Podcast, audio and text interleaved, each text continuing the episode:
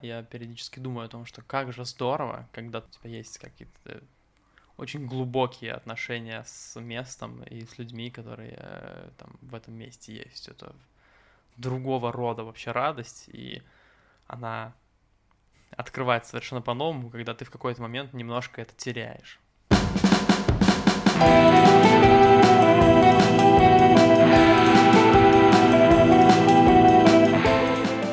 Степан, я очень рад тебя приветствовать в третьем сезоне. Ну, признайся, что ты ждал. Признайся. Очень сильно. А, конечно, очень сильно. Прошлый раз у нас был разговор только на одну тему, а с тобой же можно говорить на миллиард всяких тем разных. И это очень здорово, что ты наконец-то сюда пришел. В третьем сезоне мы говорим про молодость, про все, что с ней связано. Тебе понравится стопудово. Но в, этот, в этом сезоне есть особенность. Во-первых, мы рассказываем слушателям, что мы пьем сегодня, что у нас на столе находится. Рассказывай, что у тебя в кубке. Mm, у меня в кубке что-то похоже на морковный сок. Но у него странный цвет, правда? Да, я поэтому я и удивился. Я сейчас попробую. Ну попробуй, потому что я вообще не ручаюсь. Степан пьет из блюдца. Как здесь, супер, мне очень нравится. Нормально? Спасибо большое, Антон. Да? Ну Да, вот, супер. а у меня в кубке что-то, что называется, как еще раз? А у Антона в кубке Laimon Fresh прямиком из Fix Price а. Е, Laimon Fresh. Ну, прикольная штука, это как спрайт, только с мятой. Все, Так кто что- знают, прости, Антон, Да. все, кто знает Laimon Fresh, подмигните правым глазом. Я. Да, подмигните и налейте себе, потому что этот подкаст лучше слушать, чтобы полностью погружаться в материал и понимать, что мы пьем, то и вы пьете. Ну, то есть это было бы логично. И плюс в этом сезоне, поскольку тема такая, знаешь, э, молодость, мы душнить очень сильно будем, все такие дела. Есть красная кнопка, как ты можешь заметить, у нас на столе. Да, это красная кнопка. Когда ты нажимаешь на нее, она делает вот такой звук. И это означает, что мы с тобой должны, э, ну, что-то поменять в нашей жизни, в нашем разговоре, чтобы все это перестало душнить. У нас с тобой, у каждого есть право нажать на эту кнопку по три раза за выпуск. Ты можешь им воспользоваться, можешь не воспользоваться. Ну, это, это право. Просто небольшой игровой элемент, знаешь. Мы пока молодые, можем себе это позволить. Супер, спасибо, Антон. Она специально настолько далеко от меня, чтобы я дотянулся в лучшем случае пяткой. Ну, нормально. Можешь пяткой, можешь левым мизинцем правой ноги, как угодно. Меня Попробуй. очень радует, что два напитка, которые у нас есть, они оба мои любимые, потому что ты меня спросил, что я люблю, а я тебя не спросил и принес то, что я люблю. Ну, Я уже его люблю, он очень вкусный. Класс. Степан, с тобой знаешь, вот про что хотелось бы поговорить очень сильно? Ты, мы обсуждали это еще с э, другим моим другом, зовут его Макс Кузнецов, он тоже был в этом подкасте в прошлом сезоне, наверняка еще будет в этом. Мы вот с ним обсуждали, он мне говорил, что ты вот у него ассоциируешься со словом «свобода». Вот Степан равно свобода, потому что ты такой супер независимый чел, для тебя как будто бы нет... ну вот нет никаких барьеров. Ты делаешь то, что ты хочешь. Ты чувствуешь это вообще сам? У тебя есть такое, что вот то, что ты захотел сделать, ты и делаешь? Э, В первую очередь, спасибо Максу. Макс, Конечно, да. привет. Не знаю, на самом деле, мне, конечно, безусловно, приятно это слышать, и я слышал это там еще парочку раз в жизни. Наверное, оно так и есть, но когда ты смотришь на все это изнутри, безусловно, ты все это вот...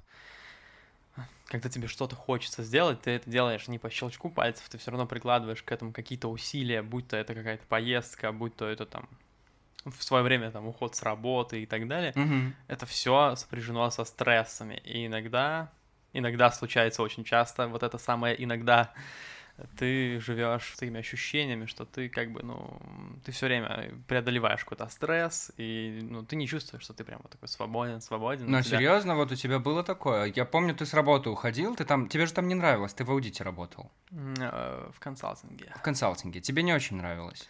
Ну, наверное, да. Но это такая стандартная офисная работа со Да. стулом на колесиках, с компьютером и мышкой. Э, ну, слава богу, мы были на, удал- на На удаленке.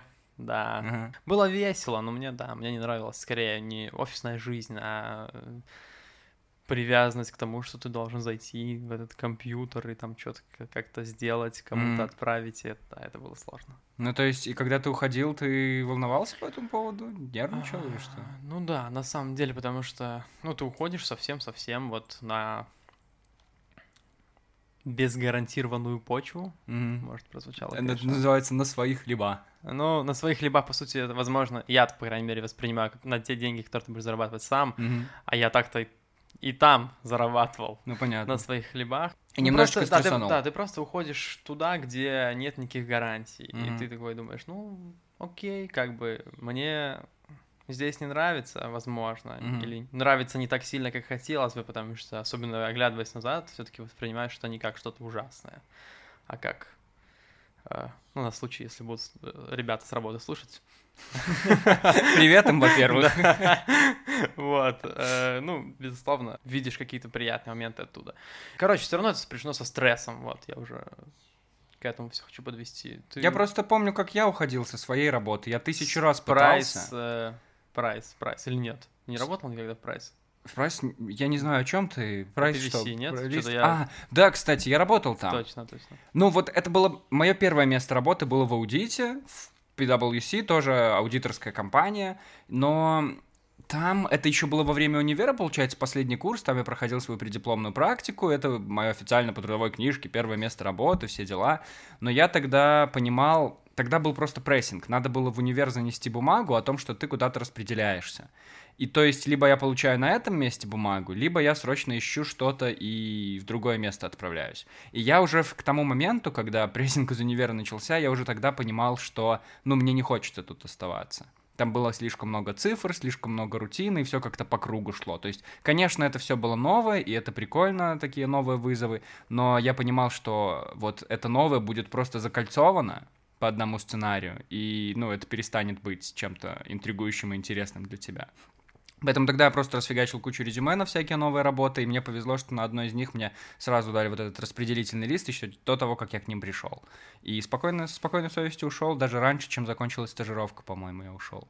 Что должно быть написано в резюме, чтобы тебе дали распределительный лист до того, как ты пришел на работу? Неправильно поставленный вопрос. Надо спрашивать, что это за место должно быть, что они настолько отчаянные, берут кого угодно, прям на два года сразу, без, без вообще не глядя на того, что это за человек такой. Не, ну там просто... Это была госструктура, в которой я потом почти три года протусил. И вот как раз, когда я уходил со второго места работы, с вот этой госструктуры, вот тогда было сложнее, потому что я несколько раз порывался, я несколько раз тоже рассылал резюме, ходил на собесы, но вот мысль о том, что ты можешь уволиться и и у тебя будет какой-то промежуток, когда ты вообще без работы, у тебя никаких гарантий, что у тебя ничего... Короче, когда у тебя нет плана запасного. Вот меня это волновало, волновало. И поэтому, поэтому, когда я уходил, у меня уже было место, куда, куда я точно уйду. Ну вот, в общем-то, я думаю, ты, соответственно, можешь понять примерно мои ощущения, которые случались у меня э, в тот момент. Я тоже. Я долго, много раз порывался, я думал, что я уйду. Я думаю, любой работник э, подобного рода компаний переживал в своей жизни. Еще раз привет твоим бывшим, бывшим коллегам. Да, да, на самом деле всех люблю. Вот. Э, Ну, я видел, как это происходило, и все всегда говорили, что я скоро свалю, потому что мне сложно, трудно, и если материться можно, то пиздец. Если нельзя, тогда пиздец вырежем. Вот. Хорошо, что ты сказал уже дважды. Э, Вот.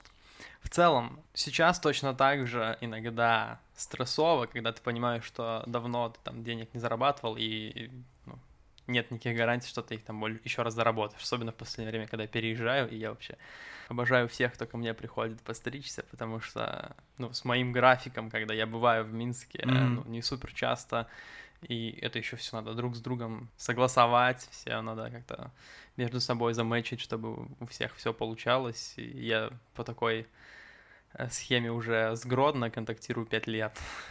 То есть ты просто периодически приезжаешь в этот город, люди тебя... Я тоже попал в эту секту, кстати. Не в Гродно, но в Минске, в, Минской, в минском филиале твоей секты Степана, который стрижет людей, и ты просто ждешь его, потому что, ну, Степана нет в городе, Степан постоянно в разъездах, и ты, и ты уже весь заросший, но ты ждешь Степана, потому что ты знаешь, что такого качества ты не получишь нигде, и, блин, это обалденно. Спасибо большое за встроенную рекламу. Э, Вот. Ну, ты просто потом проспонсируешь этот выпуск, конечно же, да. Э, Lemon Fresh был мало. Идет, идет. Э, В общем-то, да, и, конечно, бывает, ты ловишь такие... Я не уверен, что это можно назвать панической атакой, потому что я не совсем знаю, что именно э, чувствуют другие люди, когда там у них что-то подобное случается, но какие-то стрессовые моменты, и ты такой, блин, как бы, может быть, все-таки лучше было бы что-нибудь одно на месте, гарантированно, может, ну его нафиг, вот это все, куда это идет, вообще, что потом, вот, ладно, не то, что завтра, завтра я понимаю, что завтра я еще как бы не умру, ну вот что, как бы через год, вот как оно будет, вот, вот, вот, вот, вот, вот эти мысли порой, иногда могут тебя атаковать. Так тебя это пугает, или ты пытаешься найти ответ какой-то? А, Я не пытаюсь найти ответ, мне кажется, потому что сложно найти ответ в такой ситуации. Э, Ни у кого, мне кажется, ответов нет, даже у тех, кто более-менее там, стабильно работает и получает там, стабильно деньги и как-то более-менее гарантированно. Пугает ли это? Э, Я бы назвал это страшит иногда. Ну, чем дальше, тем меньше, слава богу. Вот. Слава богу. А еще про переезды, про которые ты говоришь, это же тоже потрясающий концепт, почему ты свободный человек. Потому что ты, у тебя как, ну, как будто бы нет постоянного места жительства. Ты путешествуешь и по работе, и, и, и не по работе, и, и вообще у тебя, ну вот ты не знаешь... Бывает такое, что ты не знаешь, где ты будешь ночевать завтра? Да. У меня бывало такое, что я ночевал на лавке в Варшаве. Я тебе рассказывал, нет? Расскажи. Так, вообще, да, бывает такое, что я переезжаю, так скажем. И однажды случилось так, что я прилетел из Португалии в Варшаву, и заранее я договорился со своим другом, он испанец, и он живет в Варшаве. И мы с ним договорились, что я поночую у него три денька. Так. Он говорит, слушай, Степан, класс, буду рад тебя видеть, но на эти же дни ко мне приезжают друзья из Испании, и мы хотим тусоваться и бухать водку. На что я сказал, слушай, класс, э, буду рад все это созер- созерцать. И, в общем-то, ну, окей, типа, ну, бухайте. Класс, я с вами потусуюсь. Он Так. говорил это к тому, что, ну, типа, не будет ли тебе это мешать, там, мы поздно будем ложиться спать и так далее. У меня, во-первых, не было много других выборов. Мгм. Во-вторых, как бы мне действительно это не сильно-то мешало, и я... не было у меня много работы в Варшаве, так скажем. Мгм. И я такой подумал, класс, то, что нужно. Попаду в тусовку в очередную, тем более в испанскую, это приятно. Испанская тусовка в Варшаве. Да. Так, и как оно было на деле? Э, Я еще подумал, что я прилетаю в 2 часа ночи в аэропорт. Э, Кто знает аэропорт Модлин, тот знает, что а, это очень далеко, неприятно и некомфортно. И стоит очень дешево, то, что я люблю. Так. Э, Вот. И я подумал, что пока я прилечу в Мотлин, пока я пройду все какие-то там процедуры постсамолетские, когда я выйду из аэропорта, приеду в Варшаву, а это два часа ночи, скорее всего, я буду долго добираться. И я подумал, что, ну, часам к трем, к четырем, супер. А к тому моменту он мне сказал, что мы пойдем в клуб. Мгм. Вот, буквально в этот же вечер я подумал, что, ну, к четырем-то они уже явно уже вернутся-то из клуба. Ребята, ну нельзя же так долго гулять, невозможно. Мне кажется, я знаю, куда идет эта история. Э, да, идет эта история к тому, что я прилетел, мне... Ну, была, кстати, интересная история. Э, В аэропорту у меня не было теста на коронавирус. Точнее, у меня был, но он был не самых честных правил. Я решил не рисковать. Вот, я, я узнал то, что он мало того, что нечестных правил, так он еще не самый качественно выполненный э, тест. Я это понял уже в самолете и решил, что я прилечу и скажу, что у меня нет теста, потому что Мгм. вот. И я сказал, что теста нет. Меня спросили, что прям вообще никакого. И в тот момент мне захотелось пошутить, что у меня есть ЦТ. Вот. И в целом, как бы, получилось так, что мне говорят, ну, нужно как бы было тест туда-сюда, я начал играть э, роль Какой не, незнайки, да, что я думал, мне не надо, потому что я, я же, я же студент, мне не надо там всякое такое, хотя я, в общем-то, это и не студент. Но получилось все как получилось. И я говорю, давайте я вас в аэропорту сдам тест. Я слышал, что можно сдавать тест прямо в аэропорту по прилете. Он там стоит каких-то, ну, немалых денег, но тем не менее, что мне уже оставалось там? Мгм. На что мне сказала работница аэропорта, что нет, он у нас слишком дорогой, иди просто так. Серьезно? Да, А, какая милая женщина. Но, может быть, лучше бы она сказала тебе, иди сделай тест, и ты бы больше времени потратил, и тогда не пришлось бы ночевать на Ну- лавке, потому что, я так понимаю, это то, чем заканчивается эта история. Э, Ты слишком забежал вперед. Ладно, извини, извини. В общем-то, нет, на самом деле я рад, что вышло так. Мне ночевать на лавке было не настолько больно, насколько больно было потратить 100 евро. Поэтому Тест стоит 100 евро? 120, наверное, или 100. Фига себе. Ну, ПЦР-тест в самом, в самом аэропорту. Мгм. Ты же знаешь, что есть разные виды теста? Наверняка ты уже все знают, нет? Ну да, да, палкой, кровь и еще что-то там. Ну, во всяком случае, два таких главных вида теста, которые я э, встречал, это антиген и ПЦР-тест. Ну да, да. да. Вот. Я антиген, правда, не знаю, как Антиген? сдают, наверное, так же? Палкой в нос. Да, то- точно так же. А ПЦР. ПЦР плюс еще и палкой в горло. Мгм. Вот. И вилкой в глаз. Ну так и чё, и как спалось на лавке? А хо- Какая, какой месяц вообще? Июнь. А, ну то есть нормально Ну, еще. Спалось круто. Короче, в общем-то, я доехал в город, мне то, что супер была интересная история. Меня подвезла женщина жена мужа, которого я встретил возле аэропорта. Ты Вот. встретил мужа жены возле я встретил аэропорта? мужа жены, Ага. и вот жена этого мужа подвезла меня в Варшаву Ага. саму, прям, причем достаточно близко, туда почти, куда мне прям надо было. Я зашел в какую-то гостиницу, словил Wi-Fi, написал своему другу, что «Йоу, чё, как дела вообще?» А все случилось так быстро, что в часа три я уже был там, наверное, в Варшаве-то. И шел дождь ужасный. Ну, не совсем ужасный, но приятного в нем в любом случае было мало. Ай-яй. И, сожалению, Хавьер выпил больше, чем э, столько, когда можно отвечать. Мгм. Вот. А, он вообще не И ответил он тебе? вообще было ему очень, да, видимо, сложно все. Мгм. Вот. Мне пришлось спать на лавке. Часов таки в 7.30. Я с ним встретился, он был очень пьян, они все приехали, он... Я на него не был зол, он извинился, вот. Но, тем не менее, как бы... Так подожди, а вещи у тебя какие-то были? Я прям вот с рюкзаком за плечами или на А. коленях, не помню уже. Окей. Вот так. Шел дождь. Это было класс. Ты спал под дождем Я на спал лавке? под дождем на лавке. Ну, это уникальная, возможно, уникальная особенность вообще уснуть в такую погоду, в таком месте на лавке. М, Да, но я уснул, на самом деле, наверное, ближе таки к пяти только там, или к шести. Это тоже такой сон, э, это не сон, как вот в кровати спокойно. Это Мгм. сон, когда ты каждые 15 минут просыпаешься от того, что какая-нибудь гигантская капля на тебя упала, или от того, что какая-нибудь птица села на ветку дерева, и на тебя посыпалось очень много дождя сразу, или просто из-за чего-нибудь некомфортного положения. Блин, Это такой обалденно. сон дрем, типа это не прям сон-сон. Знаешь, что это, Степан? Это молодость. Это молодость. Это молодость.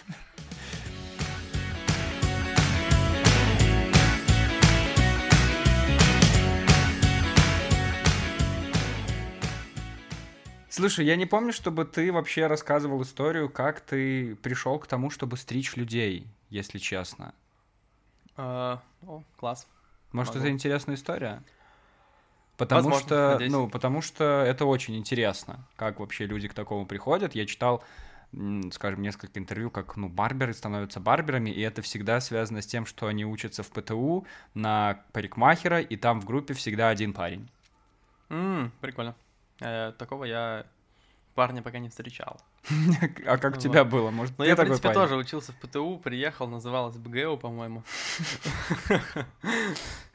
На Вот. парикмахера, что ли, да? Между... Парикмахер Да, международник? Белорусский государственный экономический э, у урикмахер. Ты же уже, когда в универе был, ты уже умел стричь людей, то есть ты их стриг. А я... Я не знаю, умел ли ты, но ты их стриг. Да, я тоже сомневаюсь, что я тогда хорошо умел, но стричь я стриг. Когда-то в институте у меня начала расти борода, и мама мне дала машинку для бороды, чтобы я стриг ее, прям вот в сумку мне запихала, говорит, возьми в общагу, будешь там бороду себе подстригать. Я Мгм. сказал спасибо, мам, и взял ее. На тот момент мне, в принципе, стало уже интересно стрижка как таковая. Не кого-то, а просто своя. Я почему-то начал больше уделять этому времени там и туда-сюда. И я стригся у одного парня, его звали Гуванч. Он учился на пятом курсе БНТУ, и он жил в общагах, которые находятся на востоке. Я...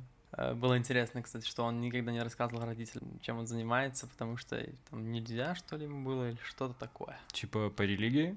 Я не знаю, возможно, из-за того, что он учился, вряд ли прям по религии, но я думаю, что больше из-за того, что он учился на какого-то инженера, ну, Ага. возможно, в БНТУ, и не хотел, чтобы родители знали, что вот он там уделяет Окей. время не только учебе. Окей, ты хотел стричься к нему. Я ездил к нему в общаге, стричься, это все выглядело, ну, достаточно так. Особенно в первый раз это было прям, мягко скажем, крипово, Мгм. когда ты приезжаешь в общагу, там очень мало света, очень много не самых славянских ребят, и ты еще такой маленький, и человек достает бритву и начинает э, вот бритвой водить тебе по лицу, и это Мгм. все выглядит странно, страшно, но после первого раза тебе уже как бы норм. Мгм.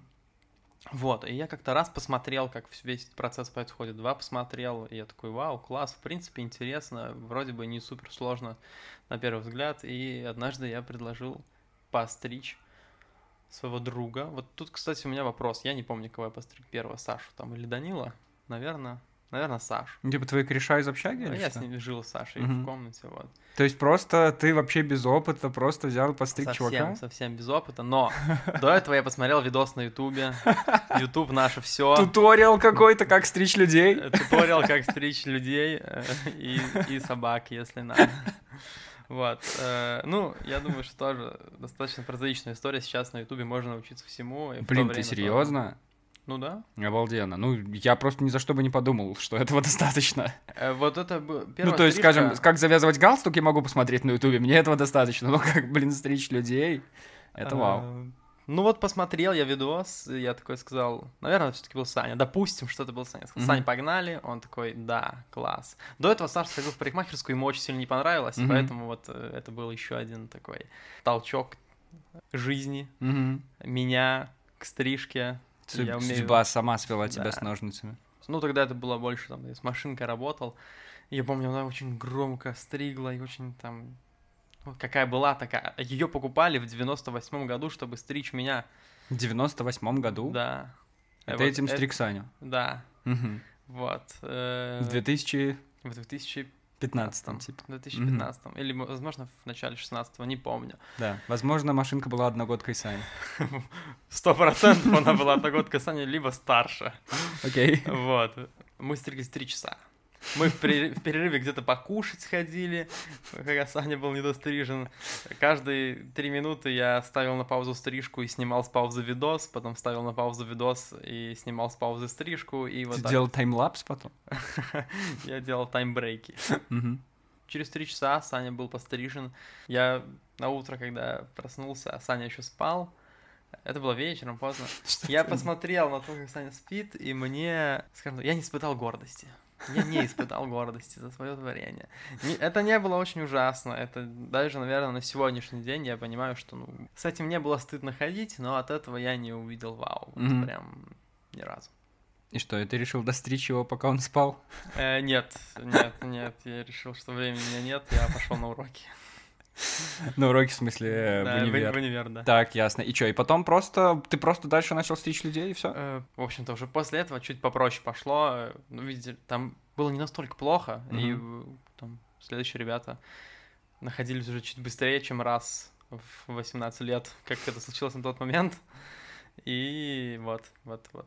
Просто это очень прикольно, потому что я, ну, мы жили с тобой в соседних общагах, мы тогда не были знакомы во время универа, но я слышал, что мои кореша, вот в частности Макс, которого мы уже сегодня упоминали, что он вот кому-то ездит в общагу в соседнюю стричься.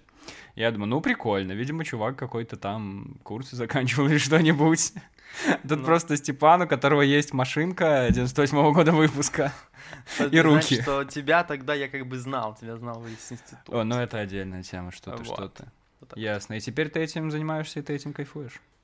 И в какой-то момент это переросло все в то, что вот я прям стригу, стригу, стригу. Я подумал, Мгм. что класс, можно как бы уже, уже тот уровень, когда я могу, да, наверное, тогда было, э, брать за это 5 рублей. Я брал за стрижку ровно 5 рублей. После этого в Польше я чудом попал в барбершоп поработать. Ты жил в Польше во время своего университета, ты Да, год учился университета там. была такая возможность поехать в Польшу Мгм, на год мгм. по обмену. И А, я- ты там же работал в барбершопе. да, Там Мгм. так случилось, что зимой, в середине учебного года, между семестрами, открылся барбершоп прямо вот не- неподалеку от того места, где мы жили. Я пошел в магаз, увидел, офигел, постеснялся зайти, стоя в очереди, перевел на польский «Тшипы тшибуйте фрезьера», заучил наизусть, это Нужен нужен, ли вам вам?» парикмахер, Мгм. да. Пришел, выдал набор звуков, который знал наизусть, мне что-то начали отвечать на польском, я сказал, что sorry, I don't speak your language. Э, Вот. И с того момента э, они поняли, что я тот, кто им нужен. Так они не спрашивали тебя, ну, а какие ты, что у тебя есть, там, какие-нибудь сертификаты, А, что-нибудь? Была очень интересная история. Я через день, мы договорились с ними, э, что вот в понедельник я приду и приду с кем-то из друзей и постригу его у них на глазах, и, в общем-то, никаких сертификатов не потребуются, они все увидят сами. Но это было как раз-таки межсезонье универское, и никого не было, и я пришел в субботу сказать им, что, блин, ребят, я к понедельнику боюсь никого не найти, и они мне дали постричь владельца барбершопа. Владельца Да. барбершопа? Да, да. И как? И ему очень понравилось. Я помню, что я долго стриг, на самом деле, час тридцать, наверное, я Ого, стриг, это ага. было очень долго, да, ну и понравилось, и все с того момента. Меня взяли, я еще дней 10 ходил. Я- было интересно, что я зашел прямо с бедронки, всем, кто знает эту легендарную марку. э, Местного респект. Европта. Да.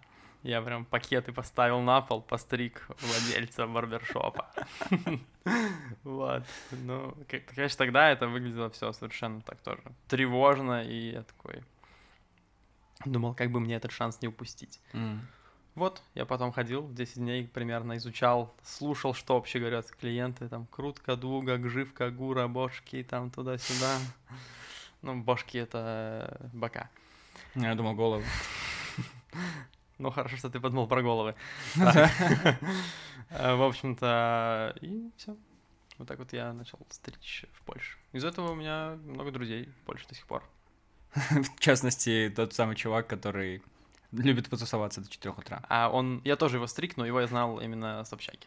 Ясно. Ну, то есть я подумал просто, что вот как мы обсуждали с тобой твой уход с работы, то есть у тебя же даже в тот момент было, наверное, понимаешь, что если что, я же там стричь людей могу и все такое. Да, это, ну, на самом деле, когда на тебя лежит бремя там платить за квартиру, Мгм. ты просто тоже такой переживаешь, ага, окей, так, ну, там, энную сумму, так скажем, процентов 75 от того, что я настригаю, мне нужно будет отдать за жилье.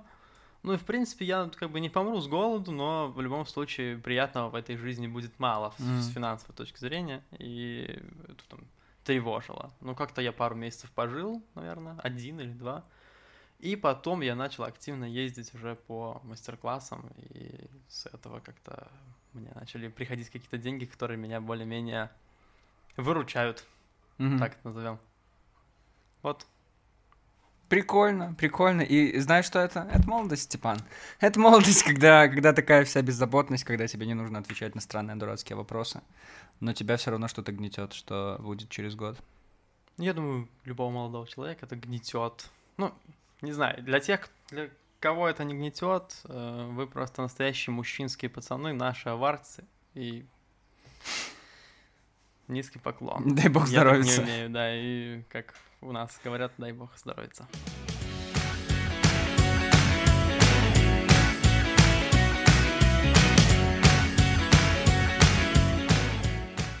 Когда-то, в один из разов, когда ты меня тоже стриг, мы с тобой обсуждали русский язык, наверное. Нет? Вообще, ну, ты... Я просто обожаю русский язык и обожаю что, что, что с ним связано. Я тоже. И слежу за вот этими вот модными трендами и тенденциями, и то, как всякие Лол, русские какие слова... остальные тенденции? Да, типа того. И вот как они все перемалывают этот бедный несчастный русский язык. И, и я из тех э, староверов, кто, кто считает, что это все очень плохо и просто сильно уничтожает язык. Особенно, знаешь, недавно я услышал слово. Я просто думаю, почему так? Я услышал слово агриться. Недавно? Недавно, да. Я говорю, я вообще э, динозавр. В этом плане до меня все доходит очень долго. Слово агриться, я просто не понял, откуда и почему. То есть агриться, Как понятно... будто православный праздник. Агрица? Пойдем с Серафимой на Агрицу полынью собирать на поле. Слушай, просто если оно образовалось от слова «энгри», да, то откуда... Ну, а где буква «Н»? где вы потеряли это, когда несли из поля? Я не знаю. Ты, ты, ты употребляешь слово «агрица»? э, Возможно, употреблял пару раз в жизни. Классный эффект, всем советую. Вот. э, Я никогда не думал, что буква Н потерялась, но сейчас я задумался, и это правда. Просто трындец, просто трындец. Ангри... Я теперь могу говорить ангрица. Вот, и это... Ну, нет, давай, не- вот, нет. не можешь. Я, Ты же... тоже раньше был таким более, э, с более консервативными взглядами на все вот это вот э, происходящее вокруг э, русского языка. Потом что-то как-то я помолодел, что ли. Помолодел. Да. Чтобы помолодеть, я теперь употребляю слово «йоу». О, я, кстати, тоже, он у меня очень молодит, и, ну, я, даже не так, я моложусь.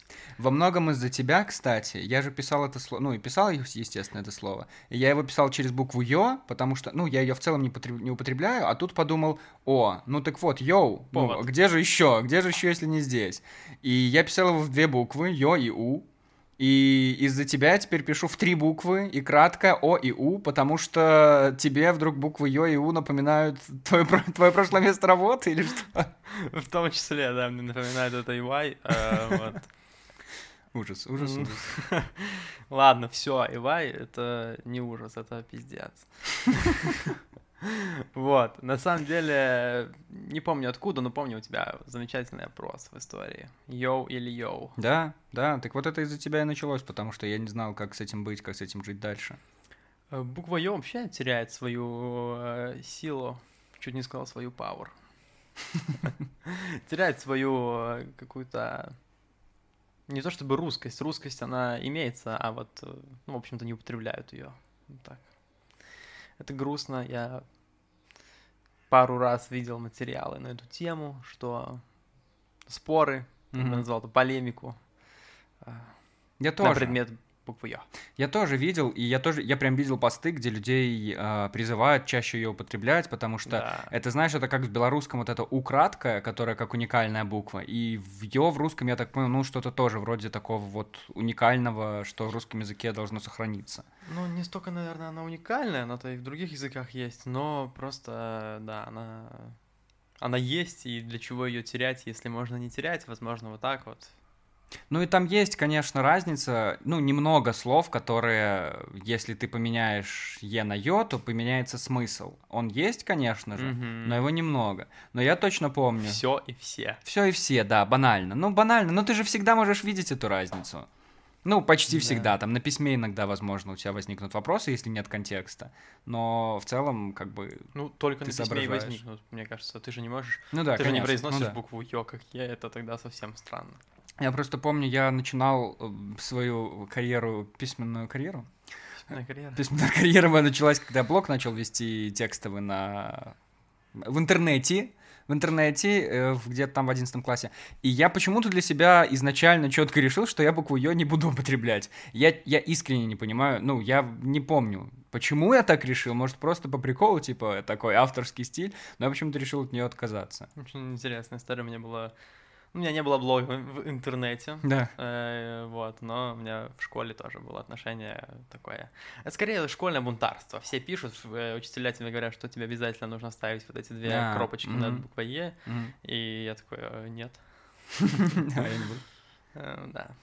У меня еще был в школе был бунтарем. У меня еще был авторский знак двоеточие, но горизонтальное двоеточие. То есть вместо многоточия тремя точками я ставил две точки две точки, и это обозначало двоеточие. Нет, это было как многоточие, mm-hmm. только, О, только через две да, точки. Я, я знаю таких перцев. Встречал. А, то есть есть такие люди, кроме меня еще? Э, да, ну это, это стильно. Я, ну, это я про... называю это стилем. Ты просто хочешь, ну, понимаешь, создавать тренды, ты хочешь не, не идти за трендами, а создавать их даже в русском языке, почему нет? Вот, а сейчас ты противишься трендам в русском языке? А это разве тренды? Потому что мне кажется, это грязь. Ну, это загрязняет русский язык. Ну, я понимаю, вот хорошо, когда есть какой-то концепт, который приходит из западного мира. Ну, в России, там, в русскоязычном пространстве его не было никогда. Например, Uh, ну, я не знаю, ну вот гуглить мы говорим, да? Ну, то есть, такого не было никогда. Мы не говорили... Слово искать никогда не было. Мы не говорили Яндексить. Ну, типа, искать в интернете, искать в поисковике, понятно. То есть, если ты там будешь искать носки в квартире, ты не будешь говорить, я сейчас погуглю носки на полу. Ты, конечно, используешь гуглить, когда ты что-то в поисковик именно вбиваешь. А вот когда слово уже было, я просто прифигел, я помню в общаге на самом первом курсе чувак мне говорит, офни свет. Офни свет.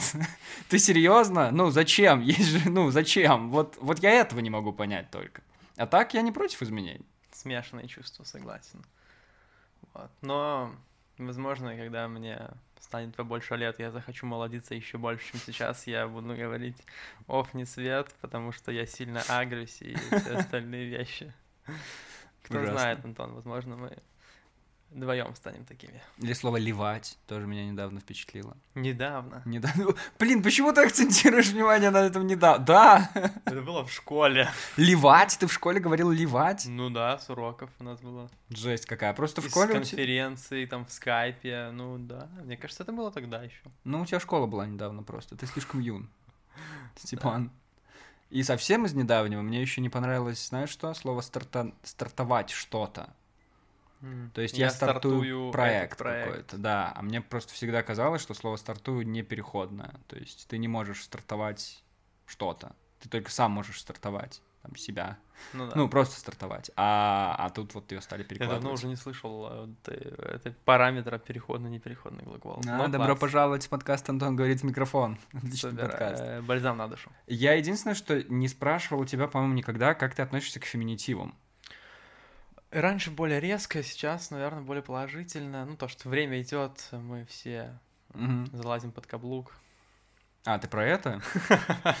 Или я думал, или я думал, ну, просто привычнее Да становится. нет, да, действительно, просто каблуком. становится привычнее. Да и Мгм. почему-то, если раньше я не видел красоты в этом, то сейчас в каком-то смысле вижу. Мгм. Да и там, я не знаю, ну ладно, вахтерша, вахтерка совсем плохо, но приведи, пожалуйста, пример какого-нибудь феминитива, потому что тупить могу долго. Редакторка. Редакторка, да. Редакторка звучит... Ну, вот когда я слышу, что она редакторка, мне кажется, что ее уважают чуть больше, чем когда говорят, что она редакторша. Ну, редакторша просто это... Есть, мне кажется, у этого суффикса какой-то такой грузный, сразу плюс 50 лет. Да, вот, вот, вот. Мотив и смысл. Кстати, интересно, да. Как капитанша Знаешь, какая-то. ей пока ей до 50, она редакторка, а потом в этом самом, в трудовой книжке ее убирают с этой должности и принимают на, на должность редакторша. Это повышение, ты думаешь, да? Э, Редакторша. Это повышение только в возрасте и не дай бог, если в килограммах. Ох, какой ты фем- фе- феминист. Да, Степан, ты феминист. Я просто слушаю один подкаст, мой любимый. Единственный и любимый мой подкаст про русский язык, который я слушаю, называется «Розентали Гильденстерн». Его «Медуза» делала. Теперь он обособился. Ну, в общем, классный подкаст. Э, Если знаешь сайт Грамота.ру, я там Ну, ударение очевидно. постоянно проверяю, Да. то вот один из ведущих — это главный редактор этого портала. И они постоянно рассказывают про русский язык, и вот в плане вот всех феминитивов, всех изменений, то, что вот сейчас происходит с языком, они всегда говорят, типа, ну, конечно, для вас это странно, большинству кажется, что это, вот как мне, это кажется очень странно и плохо, потому что в школе же учили, очевидно, по-другому, но русский язык на самом деле менялся очень много раз, и все то, что есть сейчас, это тоже не постоянно и не вечно. То есть Конечно. то, что мы сейчас удивляемся со слово Вся эта редакторка, норма, Да, явно или явно рано или поздно это станет нормой. Особенно, ну, учитывая, что люди это говорят, и то есть это когда-то закрепится и в словарях, и станет нормой. Ну, я, мне кажется, очень много вещей, которые там, да, в свое время в школе однажды мне привели пример про пылесосить, и то, что раньше такого глагола там 30 лет назад Мгм. не было, там, Мгм. или, или 40. В школе я был просто 10 лет назад, поэтому... Или нет? Не ну, знаю, 10 но- лет ты тоже был в школе, скажем так. Вот. И на самом деле, да, огромное количество вещей, э, там, да, гуглите. Я- меня периодически, ну, не то чтобы бесит, мне не нравится, когда меня спрашивают, э, не то чтобы у меня, потому что где-то в воздухе возникает вопрос, а такое слово есть в русском языке, да, и там какой-нибудь новомодный, да, глагол, Мгм.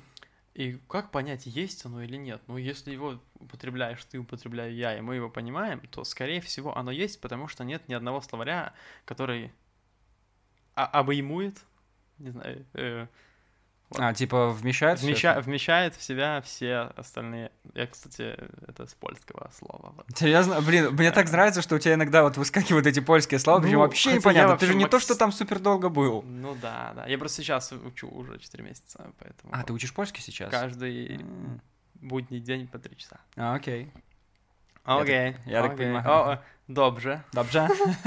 Вот, в общем-то, на самом деле, ну, мне кажется, что все слова, которые мы используем, они все есть. И если, в принципе, всегда норма была подвижной, и э, сейчас э, создается просто куда больше там контента в целом, чем сто лет назад, потому что сто лет назад он создавался только на бумаге. Сейчас да. каждый из нас творец, Мгм. и царь эпохи, воинский начальник, то все слова есть. Все слова есть, и Возможно, кому-то не очень там приятно какие-то слова использовать, но говорить, что такого слова нет, да, например, слово гуглить, ну, а как это понять, что его нет? То, что его в свое время там кто-то не занес свой словарь толковый, ну, очевидно, половины слов нынешних нет. Я тоже про... Ну, я, явно я тоже это приму однажды. Но должно пройти какое-то Однажды время. загуглимся. Я должен поагриться сначала на все это, понимаешь? Чтобы потом э, ливануть, скипнуть, скипнуть эту страницу. А, ты нонконформист. Нонконформ... О, Спасибо. Кстати, я в девятом классе в школе на обществоведении узнал это слово и э, считал, написал себя, визит. считал себя самым ярым нонконформистом в школе. Вот. Это называется «Я бунтарь»? Я бунтарь. Я бунтарь.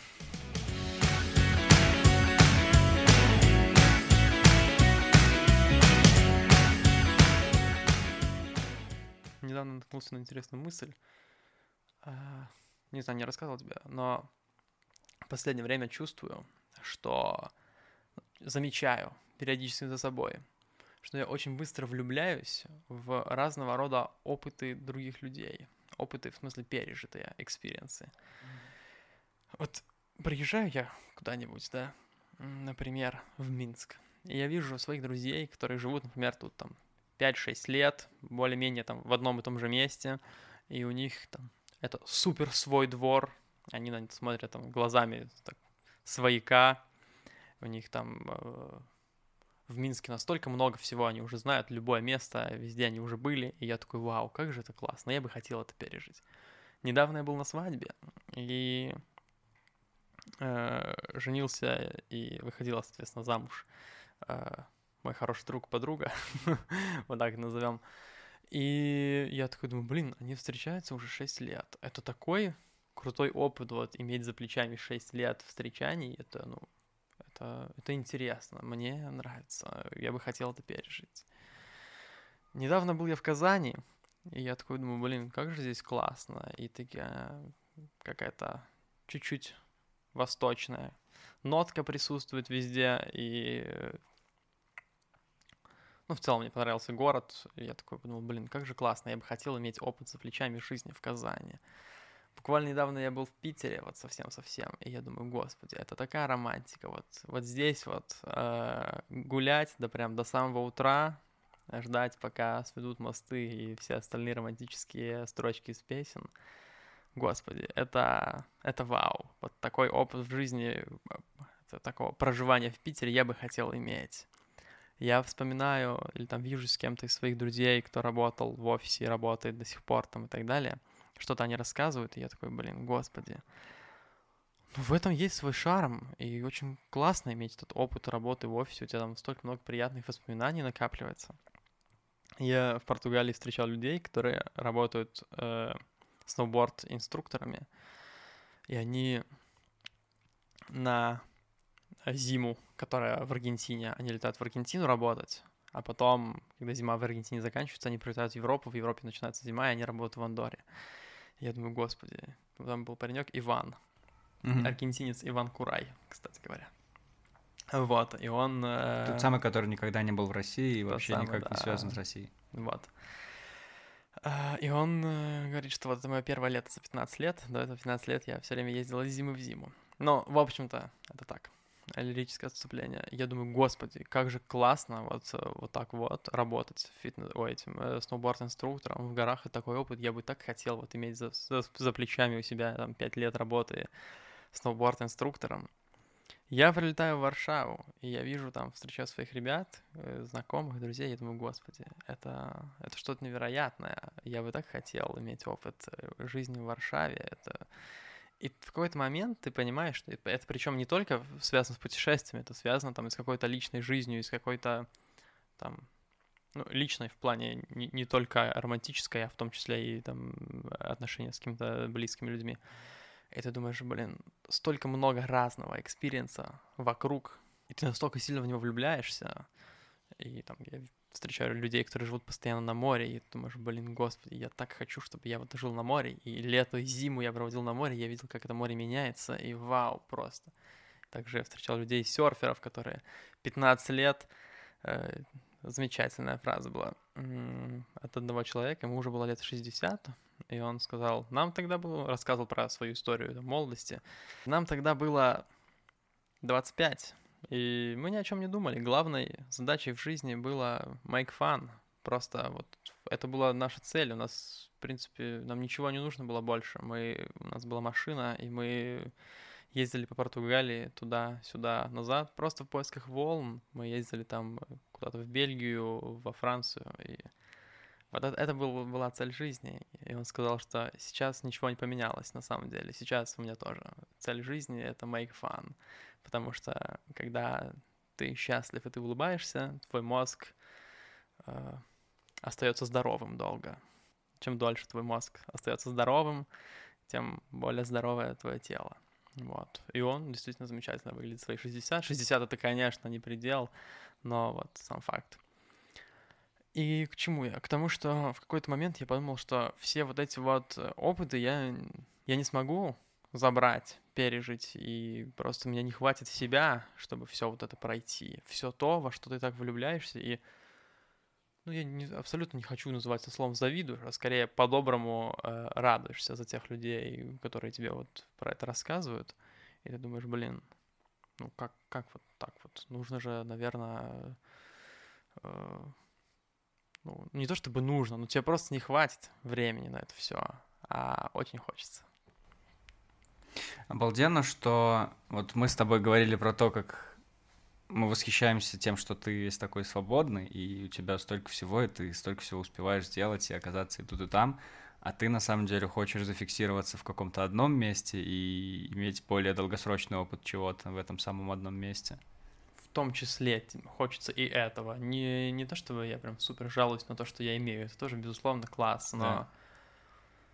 вот наверное, последние там года два я периодически думаю о том, что как же здорово, когда ты вот у тебя есть какие-то очень глубокие отношения с местом и с людьми, которые э, там в этом месте есть. Это другого рода вообще радость, и она открывается совершенно по-новому, когда ты в какой-то момент немножко это теряешь. Взрослеешь? Возможно. Молодость. Что такое молодость, по-твоему, Степан? Я вот всех спрашиваю, пытаюсь понять. Антон, это ужасный вопрос.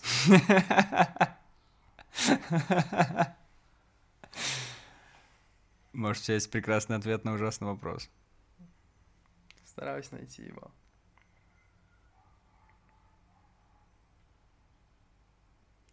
Мне кажется, пока у тебя есть желание, ты молод. Желание чего? Любые желания. Э, в целом есть такая фраза, не моя, э, что самая сильная штука э, на свете это идея. И много раз как-то находил mm. в своем опыте подтверждение тому, что, ну, мне кажется, что очень, очень близкий ответ к правде. Вот этот вот. Когда ты чего-то желаешь, это ты молод, ты живой. Когда тебе уже все равно на все, то соответственно. А как не просрать молодость? Ой, спросите кого-нибудь другого. Я постоянно думаю о том, что я э, проебываю. Не, не, мне кажется, у тебя все в порядке. Просто это разный опыт и разный experience. Мне кажется, чем больше у тебя, вот э, тут тоже такой, в каком-то смысле опасный момент, чем дольше ты, чем больше ты познаешь какие-то интересные штуки вокруг, тем больше у тебя область соприкосновения с непознанным, и ты такой думаешь, блин, ну вот еще ж вот это есть крутое, и вот это. И ты встречаешь кого-то, и кто-то говорит, что у меня вот такой вот, да, ну в процессе разговора выясняется, что у него такой-то жизненный опыт, и ты такой видишь, что вот эти вот эти сферы, которые он делал в своей жизни, ты нет, и ты такой, блин, я тоже хочу, вот это класс. Ты там, например, через какое-то время идешь вот в эти сферы, там ты узнаешь что-то еще, и когда, ну, в целом не знаю, но когда я был помладше, мне казалось, что вот, вот есть там вот раз, два, три, четыре, да, поинта, которые ты можешь закрыть, и ты будешь как бы, да, счастлив. Тебе классно вот просто их иметь там. Когда ты, чем больше ты познаешь, так скажем, мир, ты понимаешь, что этих поинтов настолько много, и иногда это прям превращается в неприятную гонку. Ты такой думаешь, что, боже мой, и вот это, и вот это, и вот это надо успеть, и ты не можешь сказать себе нет, что вот все-таки в жизни вот это я ну, делать, скорее всего, не буду, потому что времени не хватает. Вот. А я все больше и больше прихожу к тому, что, скорее всего, в какой-то момент придется это сделать. Придется сказать нет на вот это, и вот это, и вот это, наложить кресты на вот эту сферу и на вот эту сферу, потому что, ну... Ну, это выбор, который всем придется сделать. Я вот. думаю, я, я думаю. на самом деле думаю, задумывался пару раз уже о том, что, наверное, я не умею делать выбор в жизни. Вот.